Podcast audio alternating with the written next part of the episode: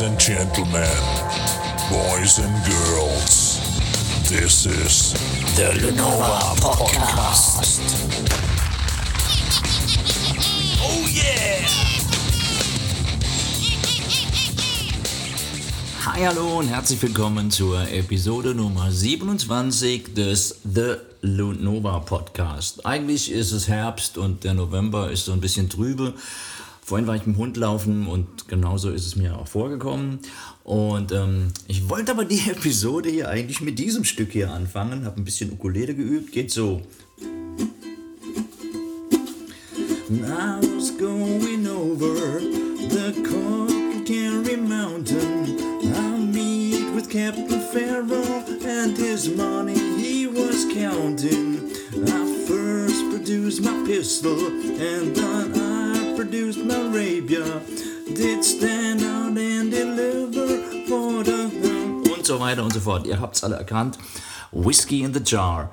Und das ist mir vorhin erst in den Sinn gekommen, denn ich habe nach langer, langer Zeit endlich den Phil Lynott Movie Songs for While I'm Away bei ähm, Amazon Prime schauen können. Es ist so, dass der Film vor ein, zwei Jahren in die Kinos kam, aber einfach nett zu uns hierher geschwappt ist.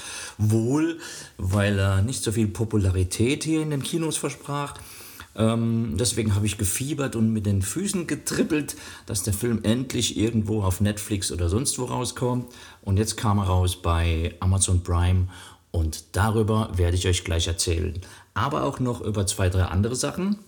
Und zwar über die Tom Petty Dokumentation Somewhere You Feel Free, über ein Buch von Frank Bello, dem Bassisten von Anthrax und natürlich über den Riesenwälzer. Hier liegt Dave Grohl, The Storyteller vier Sachen, die euch mit Sicherheit gut über den Herbst bringen, denn ähm, wer so wie ich in das Fass mit dem Rock'n'Roll gefallen ist, dem, dem, dem geht es im Moment ja nicht so ganz gut, weil Gigs finden nicht so wirklich statt mit vielen Leuten, alles finden Gigs statt, aber das ist alles jetzt schon wieder wegen Corona so ein bisschen rückläufig und ähm, ich für meinen Teil mache es dann so, dass ich sehr, sehr viel lese oder sehr, sehr viel ähm, Musik höre oder auch, ähm, wie gesagt, diese beiden Videos, Dokumentationen anschaue, um gut über die Zeit zu kommen.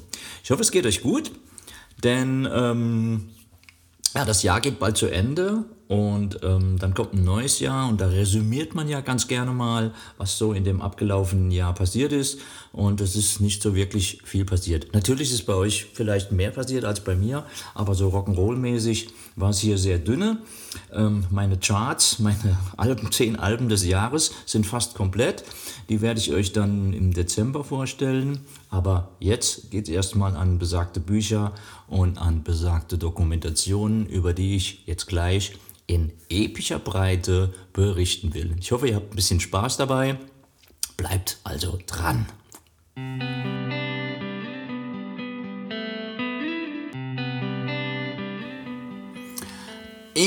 Meiner Sturm- und Drangzeit war ich riesengroßer Anthrax-Fan und habe bis heute alle Platten äh, und CDs der Band mir angeschafft, weil ich ja auch Jäger und Sammler bin. Und ähm, da habe ich natürlich auch das Buch von Scott Ian, das steht irgendwo unten rum. Und aktuell kam jetzt das Buch von Frank Bellow, dem Bassisten, raus. Der, der Cousin des Drammers von Anthrax ist, Charlie Benanti, ein Megadrammer.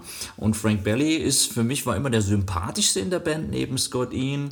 Und, und jetzt, wo ich das Buch gelesen habe, wundert es mich, dass der bei mir so rüberkam, denn der hat viel, viel Qual und äh, familiäre Geschichten über, überstehen müssen. Das Buch heißt auch so, Frank Bellow, Fathers, Brothers, Sons, Surviving, Anguish, Abandonment and Anthrax. So viel wie, was so viel heißt wie Väter, Brüder und Söhne, äh, wie man Qualen, das aufgegeben werden und ähm, natürlich Anthrax überlebt. Und der Titel ist, ähm, spricht Bände, sag ich mal, denn er hat ganz, ganz viel erlebt. Ähm, als italienischer Nachfahre in Italien aufgewachsen zu sein und von seinem Vater verlassen zu werden und ein Bruder, der sehr, sehr früh gestorben ist und Freunde, die sehr, sehr früh gestorben ist und dann bei Anthrax eingestiegen ist und da auch Ups und Downs der Band erlebt hat. Und das Buch ist wirklich sehr, sehr cool. Ein klasse Vorwort von ähm, Gene Simmons, da kann ich auch kurz erzählen, um was es geht. Frank Bello und sein Freund waren riesen Kiss-Fans. Er ist ungefähr auch so alt wie ich, ein, zwei Jahre älter. Riesen Kiss-Fans, aber wenn man in New York aufwächst und weiß, dass Kiss auch in New York groß geworden sind und er einen Freund hatte, ich weiß den Namen nicht mehr, der... Ähm, totaler Kiss-Fan auch war und auch rausbekam, in welchem Studio sie gerade waren. Und Frank Bello und er haben es dann geschafft, immer vor den Studios abzuhängen, wo Kiss gerade waren, weil der andere Typ recht gut informiert war. Und Frank Bello blieb Gene Simmons in Erinnerung, weil sie waren dann 10, 20 Mal immer vor dem Hotel, vor dem Studio und so weiter. Und es ging dann so weiter, dass Gene Simmons irgendwann sagte, you again, ihr schon wieder.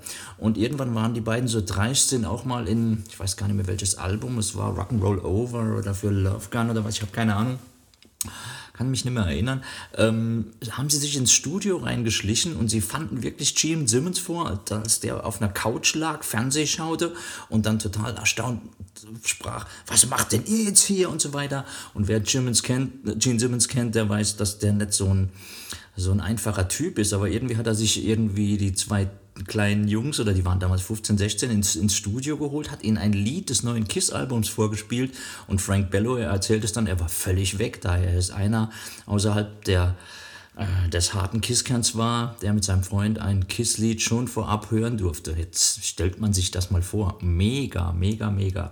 Genau. Und ähm, Gene Simmons hat ein Vorwort geschrieben und das fängt halt auch so an, dass er sich sehr, sehr gut an Frank Bellow erinnern kann. Ähm, ja, ihr könnt es euch vorstellen, wenn dann ein, ein Bass Hero, also Gene Simmons für Frank Bello, der so wie ich immer noch ein Rock'n'Roll-Anhänger ist, äh, ein Vorwort geschrieben bekommt von, von seinem Basshelden. Er hat natürlich noch mehr Basshelden, aber Gene Simmons ist einer davon. Und ähm, ja, das ist wie ein Ritterschlag. So fühlt sich auf jeden Fall in dem Buch an. Oh, Hund bellt unten, macht aber nichts. Podcast kann weitergehen. Genau. Fathers, Brothers and Sons handelt von Frank Bello. Er erzählt viele Geschichten auch über Slayer, über Metallica, die sehr, sehr gut befreundet sind und über die Ups and Downs von Anthrax. Und ich kann jedem, der Anthrax cool findet, kann ich dieses Buch nur wärmstens empfehlen. Ich habe es mir auf dem ähm, gar nicht als Buch gekauft, sondern ich habe es hier auf, dem, auf meinem Telefon in meiner Kindle-App und es war ein, ein, guter Read, also ich konnte es echt gut lesen und kann es wie gesagt jedem nur empfehlen für diese kalten Herbst- und Wintertage oder wenn der Jahreswechsel ansteht, wobei an Weihnachten ja vielleicht auch noch ein, zwei andere Rock'n'Roll-Bücher rauskommen. Ich sag's nochmal, Frank Bellow, Fathers, Brothers and Sons, Surviving, Anguish, Abandonment and Anthrax. Gutes Buch. Das mal vorweg. Als nächstes ähm, weiß ich eigentlich gar nicht, was ich genau nehmen soll. Ob ich die beiden Dokumentationen im Fernsehen nehmen soll, Phil Lynott, Tom Petty oder Dave Grohl. Nein, ich nehme Dave Grohl. Hier liegt es nämlich rum, mal schnell aufgeblättert. Denn ähm, Dave Grohl, The Storyteller, ist ein Buch, das ähm, jedem Rockfan wirklich ganz arg ans Herz zu legen ist. Ähm, es ist erschienen bei Ulstein, aber ist auch wurscht, wo es erschienen ist. Ihr findet das, weil es nämlich mittlerweile ein Bestseller wurde und sowieso in jeder Buchhandlung ähm, wahrscheinlich überall aussteht, sag ich mal. Dave Grohl, jeden bekannt als ähm, der Kopf der Foo Fighters oder auch ähm, der Drama, der äh, bei Nirvana gespielt hat. Dazu muss ich sagen, ich bin und war nie ein riesen Nirvana-Fan. Und all das, was er bei den Foo Fighters gemacht hat, fällt mir, gefällt mir gut, richtig gut zum Teil sogar, aber Nirvana kamen halt zur falschen Zeit in mein Leben. Und als die ganze Grunge-Welle hier so über die Welt schwappte, war ich völlig ich fand, was soll denn das? Kann jetzt jeder Hansel eine Gitarre oder ein Drumstick in die Hand nehmen und trommeln und es wird ein Hit. Und es gab einige Bands, die mich überhaupt nicht interessiert haben. Ein, zwei, so wie Alice in Chains zum Beispiel, wobei ich das nicht unbedingt als Grunge bezeichnen würde. Die waren technisch schon ganz cool. Ähm, ähm, und mit ihrer, mit ihrer Unplugged-Platte ähm, haben sie bei mir offene Türen eingerannt. Die ist nämlich richtig gut. Oder Rooster, sag ich nur als Titel, mega. Aber Dave Grohl hat dann nach dem Ableben des Nirvana-Sängers, auf den ich gar nicht so lange eingehen will, wobei der einen großen Anteil im Buch hat, ähm, die Foo Fighters gegründet, beziehungsweise hat seine eigene Band gegründet und ähm, hat sie dann The Foo Fighters genannt und nach und nach kamen alte Weggefährten dazu und ähm, neue Musiker dazu oder Taylor Hawkins hat er von ähm, Alanis Morissette abgeworben, aber ist auch egal. Es geht um das Buch, es geht um das Große und Ganze und es geht um die Geschichte und ich kann jetzt keine besondere Geschichte aus dem Buch, also es gibt da fünf Kapitel mit mehreren Untergeschichten, rausheben, weil die alle ziemlich cool sind. Zu erwähnen wäre dieses Kapitel, wo er mit ACDC ähm, essen war abends mit seinen Heroes oder die Geschichte, als ähm, seine Töchter, die er auch sehr in die Rock'n'Roll-Ecke zu verbringen versucht, von Joan Jett, der legendären Joan Jett, abends äh, Gute Nachtgeschichten vorgelesen bekam, oder die Tochter, nicht Dave Grohl, und äh, erzählt ganz, ganz coole Stories über sein Heranwachsen und wie er zum Rock'n'Roll kam. Da habe ich mich oft dran äh, erinnert gefühlt, wie das bei mir so war, wenn man von Fantum zum Rockmusiker wird. Er ist natürlich einige Ligen über mir, würde ich sagen, richtiger Superstar.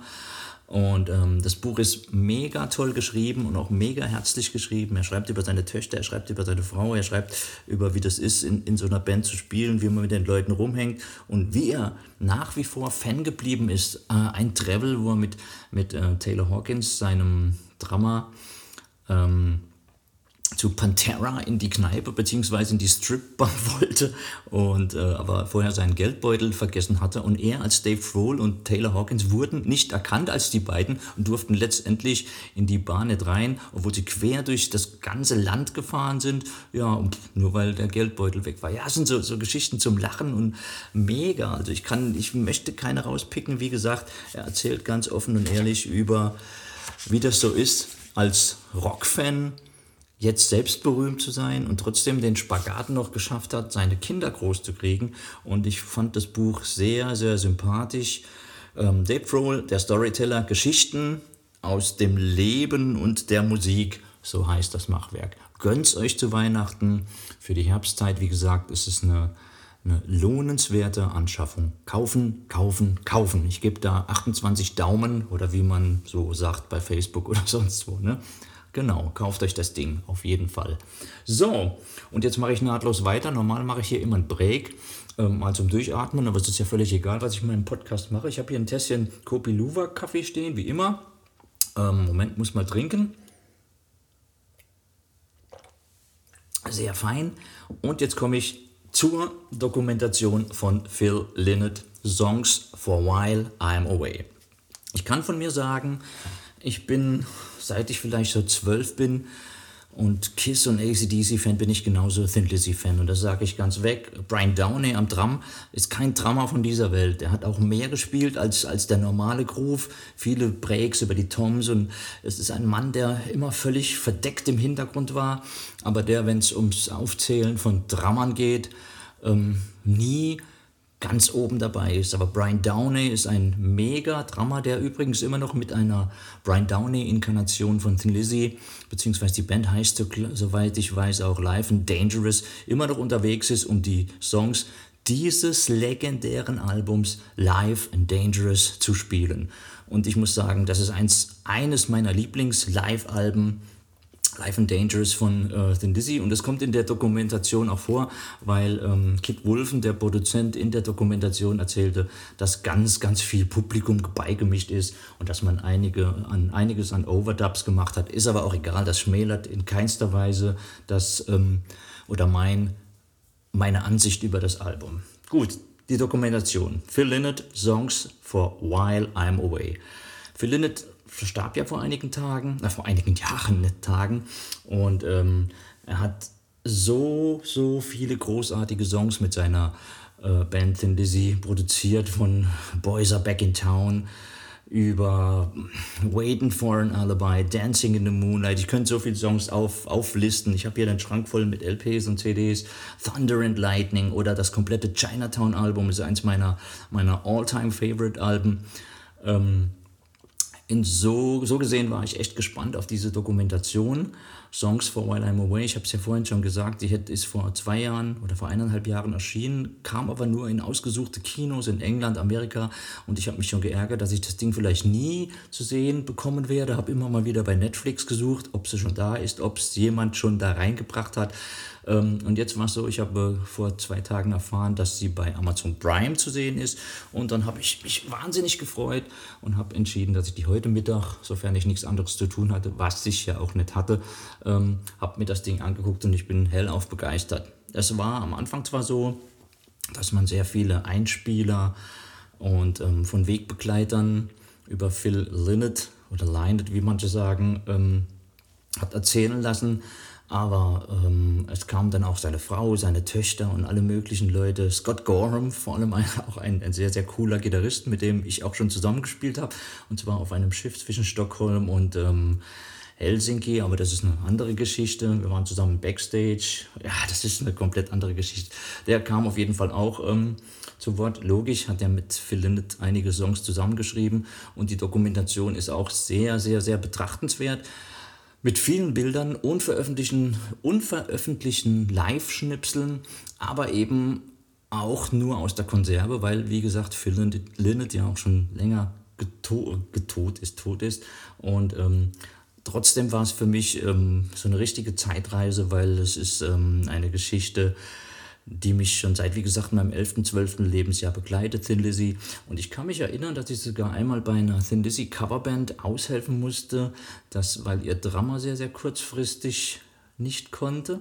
Und diese Band hatte vor Sin City, ähm, hatte den Support-Gig vor Sin City geschnappt und ich bekam zwei Tage vorher den Anruf, ob ich nicht auch für, für die Band spielen könnte. Und das habe ich dann auch gemacht, habe mir die Songs rausgehört, wobei, wie gesagt, die meisten kannte ich schon.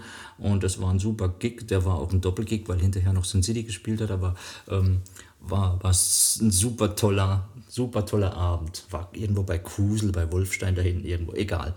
Ähm, kann ich auch nur empfehlen, Phil Lynott, Songs for While I'm Away. Und der Film ist auch relativ traurig, passt also hier in die Herbstzeit. Wenn ihr also Bock habt, ähm, schaut euch das Ding an wer auf Thin Lizzy steht oder wer auf die Musik von Thin Lizzy steht, ähm, bekommt einen ganz, ganz tiefen Einblick dahin, wie es in einer Band läuft, die, die Auf- und Abs mit einer Band und letztendlich auch den Tod von Phil Lynott, drogenmäßig unterwegs gewesen.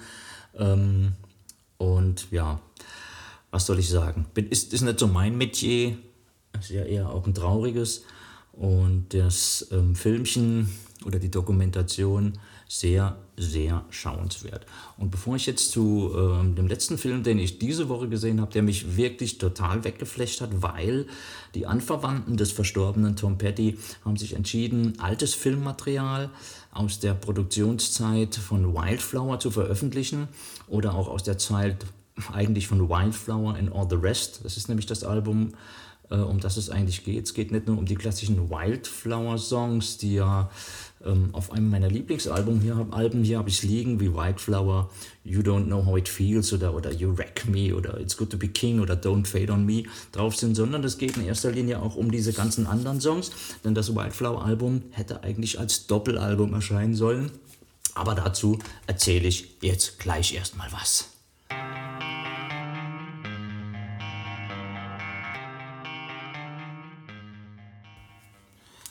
Tom Petty and the Heartbreakers. Eine Band, die man eigentlich nur lieb haben muss. Denn sie haben in all den Jahren Songs oder CDs wie Damn the Torpedoes oder das großartige Into the Great Wide Open mit Songs wie Learning to Fly, King's Highway oder ähm, Too Good to Be True oder Build to Last oder was auch immer. Into the Great Wide Open, das ist ein Song, das nun wirklich jeder kennt. Oder die großartigen Alben Mojo, Last DJ oder das ganz geile Greatest Hits Album, wo all die Songs nochmal drauf sind, wie Refugee, hab's hier auch vorliegen gerade, deswegen kann ich blättern. Oder auch das großartige Mary Jane's Last Dance. Es ist ein Song, kommt in der Dokumentation, von der ich euch gleich erzähle, Somewhere You Feel Free, ähm, kommt auch vor, denn das Lied war ein Stück, was sie nur ähm, released haben, weil für dieses besagte Greatest Hits Album waren noch zwei Songs, die gefehlt haben. Und Mary Jane's Last Dance ist ein Song, der war dann letztendlich auch sehr, sehr erfolgreich. Und ähm, auch weil die großartige Kim Basinger im Video mitspielt, den kann man sich übrigens bei YouTube angucken. Mary Jane's Last Dance, Tom Petty and the Heartbreakers, ein mega Video, kannst nur ähm, empfehlen. Aber auf dem Album, auf diesem Greatest Hits Album sind die ganzen Knaller drauf, die Tom Petty so und die Heartbreakers so berühmt gemacht haben. American Girl, Refugee, You Got Lucky, Running Down the Dream, I Won't Back Down. Was soll ich sagen? Das sind alles mega Perlen. Und dann wollte Tom Petty eine Pause machen. Oder während, während äh, äh, dieses Album zusammengestellt wurde, hatte äh, Tom Petty eine, eine, schwere Zeit hinter sich zu bringen und wollte Pause machen. Irgendwas stimmt jetzt hier mit dem Mikrofon nicht, aber ist egal, ich mache mal einfach weiter. One-Two-Check, One-Two geht noch. Ähm, es ist so, dass die... Ne, ich muss hier mal gucken. Augenblick gerade. So, Fummel, Fummel. Ich habe hier herausgefunden, was es war, denn es ist so, dass hier ähm, der letzte Kanal, der hier am Ende eines jeden Podcasts die ähm, Lautstärke reguliert, vom letzten Podcast hier runtergefadet war und deswegen konnte ich mich hier im Kopfhörer nicht mehr so gut hören. Jetzt ist aber wieder alles in Ordnung. Genau, wo war ich stehen geblieben? Ähm, genau, das Best-of-Album wurde ähm, von der Plattenfirma ähm, sollte rausgebracht werden, aber Tom Petty sollte noch zwei Lieder liefern, die dem ganzen Best-of-Album, oder war der Plattenfirma noch zwei Lieder schuldig, die das ganze Best-of-Album ähm, nochmal anschieben sollten. Aber es war so, dass Tom Petty mittlerweile dabei war, ein Solo-Album aufzunehmen, nämlich jenes besagtes White Flowers Album, und genau darum geht diese Dokumentation oder darüber handelt die Dokumentation Somewhere You Feel Free. Also ich ich gebe es mal vorweg raus, ich hätte fast geheult. Es ist nämlich so, so herzerwärmend cool, diese Dokumentation. Jedes Lied wird besprochen und es wird ähm, die ganzen ehemaligen Musiker, Benman Tench oder auch Stan Lynch, der dann ja der, aus der Band geflogen war oder nicht mehr mitmachen durfte und durch Steve Ferrone ersetzt wurde, God thanks, Steve Veroni, der hat auf dem ganzen Album oder auf den meisten Songs des Albums gespielt und das You Don't Know How It Feels, eins meiner Lieblingsstücke und das sage ich nicht einfach so, das Lied groovt so dermaßen geradeaus, dass es für mich der größte Spaß ist, da zuzuhören. Oder Good to Be King, was schon fast Doggy, das sind, glaube ich, ich habe es irgendwann mal mit Jürgen besprochen, das sind die umgekehrten Akkorde von Doggy Dog von ACDC. Was soll daran also auch schlecht sein? Ähm, aber ich drifte weg. Ähm, genau, das ist eine Dokumentation, die witzigerweise bei YouTube erschienen ist. Das heißt, wenn ihr den Podcast hört, könnt ihr eine halbe Stunde später, je nachdem wie lange das hier noch geht, ähm, zu YouTube gehen, Tom Petty, Somewhere You Feel Free eingeben, setzt euch den Kopfhörer auf oder macht es euch ziemlich laut, denn ähm, die Lieder sind alle mega, sie klingen toll und es ist, wie gesagt, eines meiner Lieblingsalben. Wildflowers und die Musiker, die ich kenne, gestern habe ich mich gerade mit Thorsten von, vom Café Pastis unterhalten, er hat auch gleich gesagt, Wildflowers, da gibt es keine schwache Nummer drauf und ähm, es ist super cool. Letztes Jahr war es jetzt so, dass dieses Wildflowers Album, das normalerweise 15 Songs hat, hier habe ich es in der Hand, ähm, nochmal getoppt wurde zu und deswegen, weil es gab eine Extended Version davon, ist veröffentlicht worden, die habe ich jetzt auch gerade hier da, Wildflowers and All the Rest. Und da sind alle anderen Lieder drauf, die in dieser Wildflower Session auch noch aufgenommen wurden, aber nie veröffentlicht wurden. Ähm, letztes Jahr hat man sich dann dazu, oder die, die Anverwandten von Tom Petty oder wer auch immer, haben sich entschlossen, oder Warner Records, weil die irgendwo dort im Tresor waren, entschlossen, wir veröffentlichen das als Wildflowers and All the Rest. Und in der Dokumentation Somewhere You Feel Free kommen einige dieser Lieder auch vor. Und ähm, es soll ich sagen, es ist ein, ein herzerwärmendes Stück Rock'n'Roll-Geschichte, wenn man Tom Petty mag. Es ist durchaus, wird da auch aufgezeigt, die Zerrissenheit, wie das war mit seinem alten Drummer Stan Lynch, der Knatsch, der da war, wo er dann einen neuen Schlagzeuger gesucht hat. Aber es kommt auch raus, dass er sich nach dem Song, äh, muss man gerade überlegen, ich glaube, es war You Wreck Me oder Don't Fade on Me, äh, wird darüber geredet. Also Don't Fade on Me ist, ist eine Mega-Ballade, die einfach nur mit zwei Gitarren und Gesang aufgenommen wurde. Und auf diesem Wildflowers and All the Rest Album ist sogar diese Version drauf, die Tom Petty alleine eingespielt hat. Ähm, wenn man das hört, dann weiß man, dass, dass er die Frau zwar noch gern gehabt hat, aber ein Zusammenleben, so kommt es mir vor, mit ihr nicht, nicht, nicht möglich war. Oder You Wreck Me, du wrackst mich ab, ist, das spricht ja auch schon Bände. Auf jeden Fall kann ich auch diesen Film nur super empfehlen, zumal er auch kostenlos, wie gesagt, bei YouTube ist und ich weiß nicht, wie lange er da stehen bleibt. Das heißt, wenn ihr diese Dokumentation hier hört, solltet ihr euch schnell, schnell, flugs, flugs zu YouTube aufmachen und die Zeit nehmen, und diese einstündige, ich weiß nicht mehr ganz genau, könnt jetzt gucken, wie lange es dauert, ist aber auch egal, einstündige Dokumentation angucken, denn es ist es auf jeden Fall wert. in die Musik und das Schaffen von Tom Petty beziehungsweise dieses Wildflowers Albums einzutauchen. Ähm, ja, es ist herzerwärmend, wie gesagt. Ich habe fast ein paar Tränen vergossen, weil es so schade ist, dass dieser Mann nimmer auf unserem wunderschönen Planeten weilt. So, das soll es für heute gewesen sein. War ja auch genug Rock'n'Roll Talk. Was habe ich? Frank Bellow, ich habe Dave Grohl, ich habe Phil Lynott und ich habe Tom Petty. In diesem Sinne, die Episode heißt Rockbooks and Dokus 221. Es kamen noch andere Bücher raus, da müsste ich jetzt aber ein bisschen kramen. Das waren die vier, die mich die letzten zwei Wochen ähm, auf Trab gehalten haben, neben den ganzen Geschichten, die so nebenher noch hier so bei mir laufen.